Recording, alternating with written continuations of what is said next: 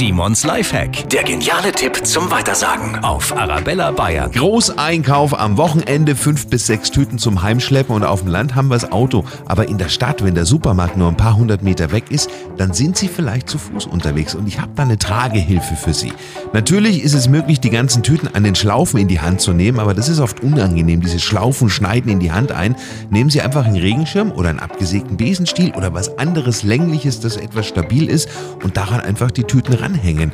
Dann wird das Gewicht gut verteilt und die Tütenschlaufen schneiden auch nicht in die Hände, weil sie ja den Regenschirm oder was auch immer in der Hand haben.